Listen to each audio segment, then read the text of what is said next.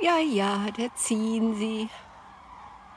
Die Kraniche, von denen wir uns immer wünschen. Es werden Gänse, wie bei Nils Holgersson.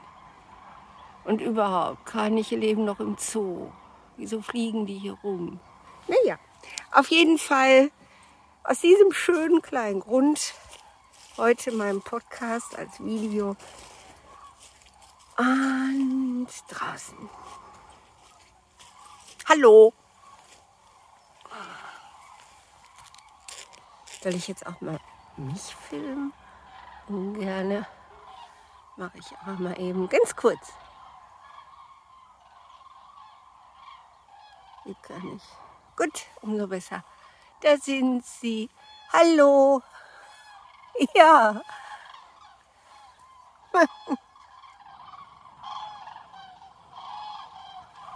Gute Reise.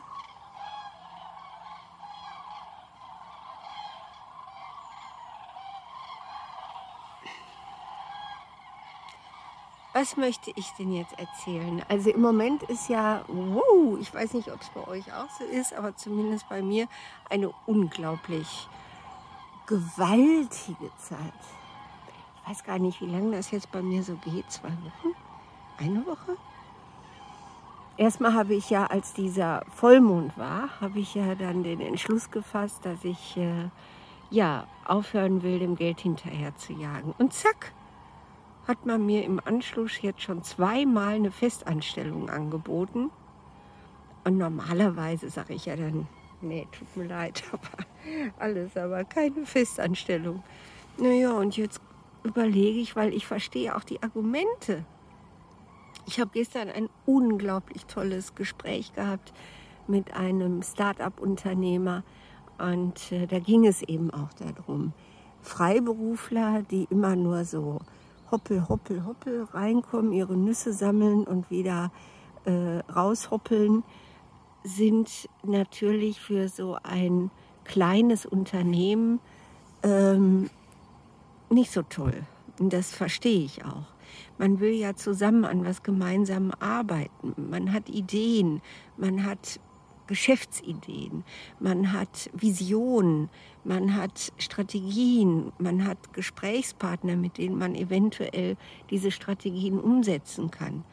Und dafür braucht man ein Team. Und Freiberufler, ne? Wie sagte eine liebe Kollegin von mir so schön, Eva, du bist wie so ein Eichhörnchen. Du hoppelst immer rein, sammelst deine Nüsse und hoppelst wieder raus. Ach, ist das schön. Echt, mit nichts was zu tun haben, einfach so ein Vagabund sein. Ach, das gefällt mir schon gut. Aber ich habe wirklich eine Vision. Die habe ich ja schon lange. Einige von euch kennen die auch. Die Underdog Akademie wirklich Bildung für Menschen, die schon lange außerhalb des Systems sind. Menschen, von denen ganz viel geurteilt wird, ja, die sind ja nur zu faul und die sollte man mal mehr an die Kandare nehmen und sanktionieren, so wie das ja jetzt auch Friedrich Merz vertritt und diese Art äh, von, von Charakteren auch um sich sammelt, die ich auch irgendwie ja verstehen kann. Klar, keiner hat Lust, ausgenutzt zu werden. Ich werde auch nicht gerne ausgenutzt. Ich kann es ja verstehen. Aber meine Leute, die eben dann so gebrandmarkt werden, sind keine Menschen, die eben skrupellos ausnutzen, sondern das sind einfach Menschen, ich sage dann jetzt im Moment immer gerne, du kannst sie auch auspeitschen, sie können immer noch nicht arbeiten gehen. Also sie taugen auch nicht als Galeerensträflinge und Sklaven die würden dann eben einfach ja, sterben, wenn sie nicht versorgt werden. Kann sich eine Gesellschaft das erlauben? Ist das was Gutes? Ist es erstrebenswert zu sagen, okay, die Schwachen sollen ausgemerzt werden? Naja, und so habe ich dann seit gestern mich mehr und mehr beschäftigt mit dem Unterschied zwischen dem autoritären Charakter und dem nicht autoritären Charakter.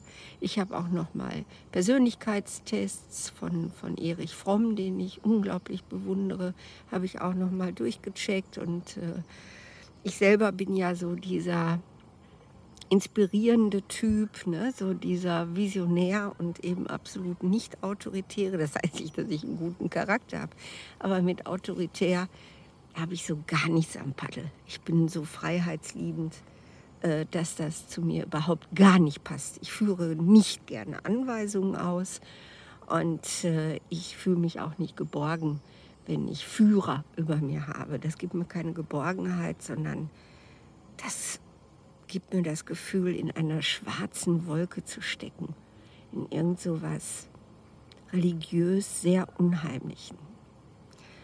Ja, kurz und gut, ich überlege gerade, ob ich mit meinem Grundsatz, egal was passiert, ich mache alles gerne mit, aber ich gehe auf keinen Fall in eine Festanstellung, ob ich damit vielleicht doch brechen soll ich würde jetzt nicht 40 Stunden Anstellung annehmen.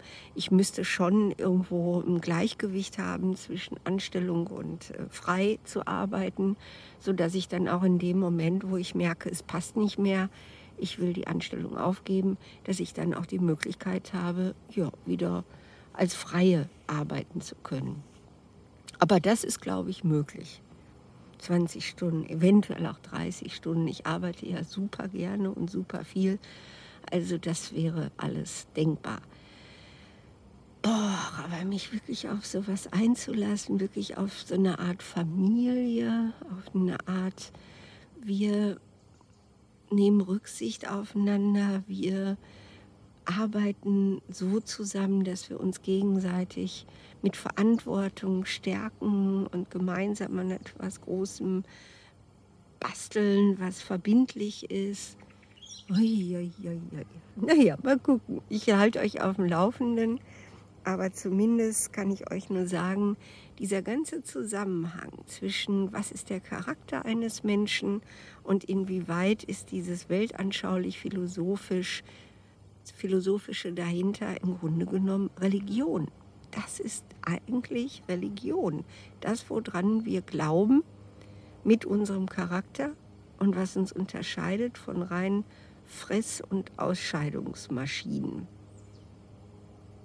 Gut, ich forsche da mal weiter. Ne? Ich sitze jetzt hier im Wald und forsche so rum. Macht euch einen wunderschönen Tag.